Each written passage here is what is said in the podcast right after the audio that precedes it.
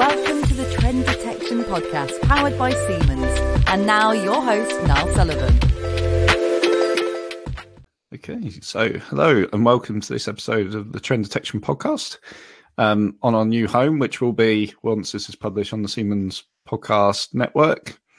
And we're not quite live again doing our live sessions, but we will be very soon, hopefully. So keep an eye out for that. Um, but for now, we're going to continue our um, truth about predictive maintenance sessions with my colleague Nat Ford, um, who I'll ask to introduce himself in a sec. But today, um, we're going to talk about, and again, it's related to actually with our recent integration with Siemens. Um, it's it's really about the full stack offering, which being part of Siemens and all the various wonderful products um, available, we we can do that versus um, a software offering, and really what are the advantages you know, and what doors that has opened, I guess, for us. So, um, before we get started, um, I'll just ask Nat just to introduce himself to the audience. Yeah, hi. Thanks, Niall. Good to see um, hello, everybody. Uh, my name is Nathaniel. I would have previously introduced myself as one of the sales directors from Senseye, but um, as I hope you're aware, Senseye is no more. We are now part of Siemens entirely.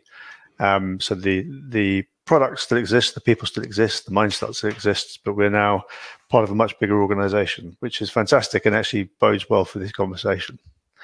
Um, I have been with the company for five years, and the reason that I like doing these calls is because um, me and colleagues like me spend an awful lot of time with clients, but we see the full life cycle of, of um, relationships right from the first moment we meet people um, and evangelizing and understanding the situation full through to sort of full deployments. Um, and of course, along that journey, there's lots of things that happen and considerations and um, things which are worthy of discussion. And so it's interesting to come on these sessions with you, Niall, and talk those things through. And I think today's topic is quite an interesting one, really, because that comparison between a full stack solution versus I guess how we positioned ourselves before as being the software piece across the cloud, diligently providing a predictive maintenance solution, um, regardless of architecture, is an interesting, interesting, and the impact on us is going to be interesting of the the potential changes. exactly. So, I mean, should we start by just sort of defining what those two, you know, what what we're saying? What are we comparing here? I guess would be a good starting point. I think. Yeah. So let's let's do that in a kind of, in a kind of um, non-Siemens Senseye way, and then let's talk about some of the great stuff that's happening, will have happened once you publish this discussion. So essentially, as a as a as a technology, previously we would discuss with clients the the need for predictive maintenance, the need for the ability to to raise cases on on assets um, and we are market leaders at providing that level of intelligence, that layer. And we do it via the cloud. We have data pushed towards us. We consume it. We do the stuff that we do, and then we push back results. And every client we meet will have a slightly different architecture and a different set of strengths, weaknesses around that. Um, some of them will be very, very advanced in thinking about implementing new technologies and um, having data ready. Others will be just they will simply have a, an OT layer and, and nothing beyond it. Um, and that's fine. So you can, in, in, that capacity, you can guide clients, you can introduce them to other vendors, you can talk about well, maybe what they should be, or you can work to, to get best value from the current architecture. But the other end of the scale, of course, is going into an organization and saying, you know, we are experts in digitalization. A facet of digitalization is predictive maintenance and um, we can work with you to fill out all those gaps to look at your to look at your estate and think about you know where where the machine sits and the kind of services you might want to consume that were data driven decision making products and the bits in between that you're going to require. So all of the the edge technology um, data storage data um, sensors etc all the way up to things like digital twins all those sort of good technologies. Um, and of course, if you're in a situation of doing that, then you're a vendor um, who provides a stack of information. And interestingly, that's where we find ourselves. So, you know, we previously we were selling the, the across the cloud solution, and now we're part of an organization who have technologies in and around all of those areas. So we can truly go into a company and provide a full stack solution from the, you know, it, it may be even that we're there's a company providing the hardware um, but everything that sits there on on top. Um, but I think it's even more kind of pertinent now because you know next week, which will probably be in the past when this publishes, we're going to be at um, Hannover Messe. And one of the things that we'll be discussing at Hannover Messe is Siemens Xcelerator. Um, and for those who don't know what Siemens Xcelerator is, it's it's it's not a new product set. It is basically an overarching intention. It's um, an ambition that sense that Siemens have expressed to be leaders in helping um, the market to go through this digital revolution that people have been talking about for so long to increase the speed of adoption. Uh, one of the challenges that we've had as a business over the last years is that people are very slow and very happy to start with small projects to grow very slowly when actually there is so much already proven technology that's ready to give so much value. Um, so Siemens is positioning itself correctly to be able to go and help companies to really, really change the rate of adoption so they can start to embrace and, and get benefit from all the things which are available now, work, move into a fully digitalized kind of age. Um, and what the reason I'm mentioning that I think it's really interesting about it is the four the four things that they focus on within that. Two of them are, are most important from our from our aspect. One is that it has to be open. So they don't want to be a siloed company. They don't want to have vendor lock-in. They recognize that they're going to help the market to very rapidly scale into a digital world. You can't say, well, we're going to be the only vendor. You have to recognize that every company has different architectures. So you need to have that open, embracing um, approach you need to have interoperability between the different things that you're doing. So you don't have multiple verticals in your business that are providing different solutions. So everything needs to be able to plug and play, and you need to build, you know, internally and externally. Um, needs to be flexible. So companies need to be able to do things in different ways at different scales, scale at different speeds. Um, and also the idea that, that, as we have done for some time, that these things should be provided as a service as opposed to boxes, right? So they're they're the kind of concepts and the ideas that will guide the way that I could keep saying they. Let's say we we are we're so, we're Siemens, right? So we will be it, we? exactly exactly. We'll be guided by those principles and that and that idea. So it's kind of like the vision and the mission to achieve said vision in our area of the business within um, DI be around uh, industrial operations.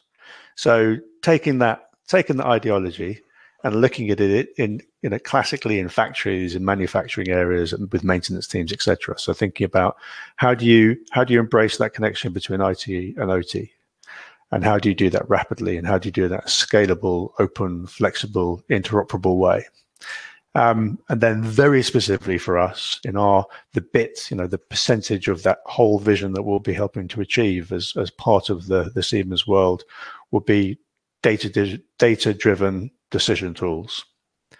Um, so you've got your your environment, your estate, your machines, the things that you that are part of your life. You've got your technologies that are helping you to extract data and do things and store it and convey it and be meaningful. And then products like Senseye that help you to rapidly get value from that data and to make decisions. So if you look back at where we were a year ago, we were providing that bit that we're describing as over here, but we were doing it um, walking into environments and then finding out what was you know what was the lay of the land. But we're in this really privileged situation now where we're working as part of a much bigger team that not only have the technology available but have this overarching vision which exactly matches what we were trying to achieve in the first place. So, you know, if the, if we discuss this this process of how those things match against each other, software versus full stack. Um, my, you know, my, my concern may have been, my reticence may have been historically that we're going to walk into an environment where we'll be starting to um, be siloed in, in one way or another. And of course, we're going to do it the exact opposite. We're going to um, work with clients to make available um, a mindset of rapidly onboarding new technologies, and we can be part of that, but without hampering them or tying them up with particular you know, without basically without giving them vendor lock-in, so they have the freedom. Um, that's not the only important facet of it, but it's an important part if we want to be an agnostic organization. Yeah, exactly, exactly. Because we've got to acknowledge that every every customer's setup is clearly going to be different with different um, exactly. using different products. Yeah. So we've got to move with with the market. And like I said, Xcelerator is a big or massive step forward towards that as well. I mean, what what I'd add on to that as well. So part of that ecosystem, that's not just um, Siemens products, but I mean, I guess a question for you now as well. So partners are a key part of it as well. Um, yeah. So how do how do you sort of feel they fit into the, to this sort of full stack offering? Well, well, a number of ways. So if you think about our our world and the people that we talk to on a day to day basis and the people that we call colleagues, um, in order to be effectively speaking to organizations on a global basis, we have to recognize that they've got um, all sorts of connections and friends and delivery partners and, and partners, etc., who have domain expertise and knowledge, who can take the same mindset that, that has been kind of templated by Siemens um, and take technology and help us to work with those environments. You know, if you look at if you look at our main clients, all of them have have preferred integrators and preferred hardware vendors, etc. Um, so it's important that we network with them. And it's not just a question of them reselling a process; they'll all come with domain expertise that that adds value to the work that we do or the solutions that we provide. Yeah, again, it's it's acknowledging that uh, even even Siemens can't offer anything. They'll be uh, otherwise you wouldn't work with partners, would you? You wouldn't bring in partners if there wasn't added added value there. But that's the it's a it's a lot of what I've um, been been hearing because I talk talk a lot to analysts about this sort of composable technology mm. and like one offering, one whole offering together, all these technology hardware offering together, which um, again is where Xcelerator's going to. Yeah, exactly, exactly. And I think it's it, it's it's a neat it's a neat mindset to come with because if you look at the Siemens stack, if you want to call it that, um, you know, we had that day recently where we went and met one of our clients and, and presented with a whole tranche of people from from other people from Siemens like us, and we were looking at edge technology. We were looking at um, cloud connectivity and different ways of achieving that. We're looking at condition monitoring hardware and um, so basically sensing technology, various different versions um, and flavors that give different fidelity of data and different purpose of data. Um, and we were looking at drive technology. Um, and, you know, all of those things could be seen as, you, might look at them as catalog items um, that are separate. But actually, if you if you start this this vision off with a company, this conversation off by looking at accelerating the, the, the adoption of digital processes and digital decision making tools, then those all of those pieces actually make much more part of a, a much more elegant um, solution that has a really defined business outcome, as opposed to standalone widgets where you might describe the speed of something or the I, I don't know what the variables are, but the the features, if you like. So there's a there's a, a good story to tell about composable units within that wider architecture that helps you achieve a business goal. And I think, and then that event worked particularly well with the carousel elements where we had yeah. setups of each product, but it wasn't just randomly set up. It was set up in a way where it, tells the complete story as you go around. So yeah. like you have all these elements in place, then you've got sensor at the end where the data gets pushed and you get your your insights as well. So exactly. I guess is that uh, so from your point of view, that's that's the best way to present this to the customer. And I guess in their own minds, they can think, oh, actually, I do have gaps, you know, yeah. here and here. And this particular product could help me, you know, improve this part of my process. So that's the best way to think about it. Yeah. Well, there might be equally, there might be where they think, well, we don't have a gap there, so we don't need to consider that part. You know, we we we have all our sensing technology in place, or we have a preferred vendor for for data platforms. That's fine um, we can help to to to look at that estate and look at that spread of technology and work out where you, where you need to have additions that are going to tweak and give you a, a faster route to digitalization. Yeah, I was wondering whether although it's too cheesy to say, but it's like you could always build out. You could have your digital transformation roadmap and sort of map it with all these, almost with all these different elements. If you bring in partners as well, it's pretty much your, your the way plugging the gaps is the best way to put it. But um, yeah. or the issues you're trying to solve on that journey, you can essentially map it to a lot of these different products. That's all the beauty of it, I guess. Yeah, no, exactly. And it's, you know, it really is important because if you think about a lot of the projects we've done, you start off conceptually with the idea that, um, that, you know, let's look at it as purest form. You meet a client, they have a problem with downtime. We know intellectually that we can solve that problem by taking data, either existing data or data that we gather by implementation of sensors. But we can take the data and we can start them cases. But of course, there's always um, devil in the detail, and that's kind of the job of our delivery team is to navigate that complexity. But that complexity will be related to interweaving the existing platforms and then integrating um, one product with another with our data. And that comes with challenges.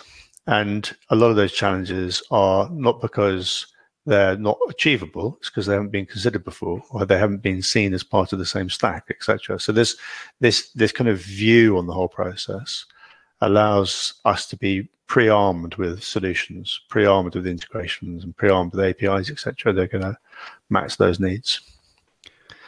I know. I know. Um, we're focused on obviously the big benefit of, mm. of, all this that there's options, and you know if there's gaps to be filled, there's gaps to be filled. But is it looking at it the other way? Is it is it possible to overwhelm customers with too many options? Is that is that a thing? yeah, it is. I think you. I think you. Well, I mean, I don't know what other people's experience of life is, but uh, I know I get. I know I get overwhelmed if I get given too many options or solutions to problems that I haven't fully understood yet.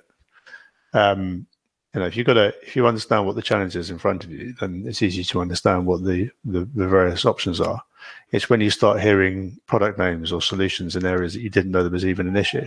And there is a risk, of course, when you start talking to a company um, about any type of solution you can implement, if you start overwhelming them with discussions around edge and cloud and, and condition monitoring information and drive technology, etc. Um, but I think that the reason I the reason I like this approach that Siemens have taken is because it steps away from that delineation and starts to talk more generically about at a higher level about what you're trying to achieve.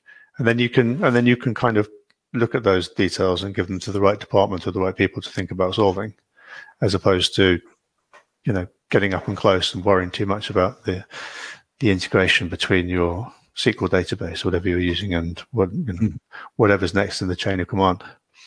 Um, so yes, I think there is a danger of that, but I think this this helps to navigate it. The event that we ran certainly helped make clear um, the various stages involved in in these types of processes.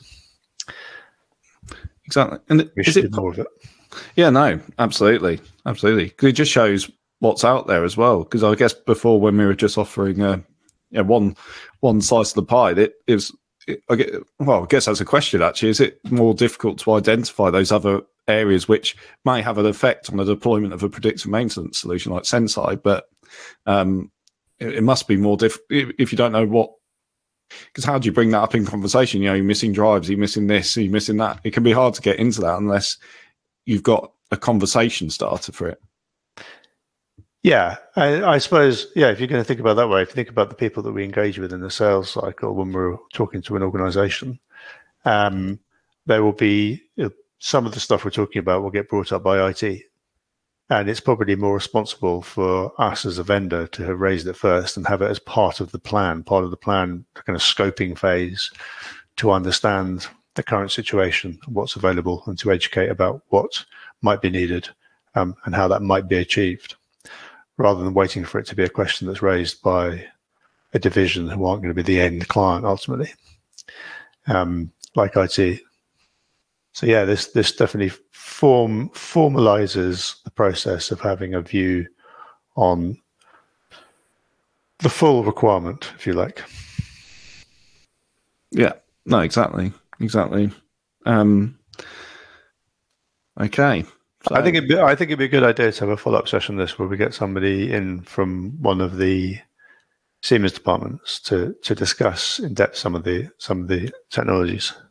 That's actually yeah, that's a really good point because I guess we've got the let's say the Senseye Senseye predicting maintenance perspective um, within Siemens, but you're right, it'd be it'd be an interesting discussion viewing it from from our point of view, from the outside in, from the yeah. other the other way, bringing a, a, a platform or product like us into the conversation if it if it works the same way in that in that respect, or the mindsets in the same way. I don't know if have you had any feedback working? Because obviously you've worked very closely with a lot of our colleagues um, from that point of view. Yeah, absolutely. Yeah, absolutely. Um, but I think that some of the guys that we met recently would be up for that conversation. But I'm not going to put words in their mouth. Let's ask them. Let's see if they'll come on and chat. Ah, yeah. exactly. No, oh, that's good. That's really good. Um, so, so yeah. not a not a big topic today, but I think you know, just from from my point of view, as a, a summary, we were very specifically a cloud software vendor, um, and had an agnostic view on the market. We're now part of a huge organization who have a full stack offering, which they describe much more responsibly now as you know tools that you can help to achieve this overall acceleration process, Siemens, Accel- Siemens Xcelerator process um, of, you know, of enhancing and speeding up digitalization. And we're, we're really excited to play part of that. Um, there will always be that divide between the overall picture and the business, the problems that you solve, etc., and the nitty gritty of actual technology and hardware and software but we're going to learn more and more about it, and I think it's something that we can be excited about. Actually, if there's anybody listens to this who wants who works for an organisation who thinks they benefit from having a, a a session where they have a view on that kind of full stack, the things that sit within our area of the business that help to achieve digitalization, then then get in contact with Niall and let them know because we'd be very happy to run that session. Yeah, absolutely, absolutely. So yeah, no, we're keeping it short and sweet as we ease our way back in on this side. But it's good that I've got another future topic idea in the bag as well, so that's good. Um, so yeah, so yeah, just to reiterate, we'll be back live very very soon. I haven't got an exact date, but we'll be running those live sessions. It's good to you know get people involved asking questions as well and spinning out into other topics. So yeah, it's not quite the same, is it? No, that there's no one listening to us kind of currently. No, exactly. It's a bit, a bit disconcerting yeah. from my point of view. Um, is that well? Yeah, sounds a bit. Yeah, yeah. It'd be nice to have more people on the on live. It's always, it's always better to know that there's a few people there um, listening in. But um, we will have that again. But um, and on on this kind of topic and others around the truth about predicting maintenance, I've had some good feedback about it and we'll continue it. So um, for now, thank you to Nat um, for your contributions um, and no insights. And we will be back very, very soon. Thank you all. Cheers, Niall. Cheers, everybody. Bye. Please like and subscribe on all major podcast channels and find out more about Senseye predictive maintenance at Siemens.com.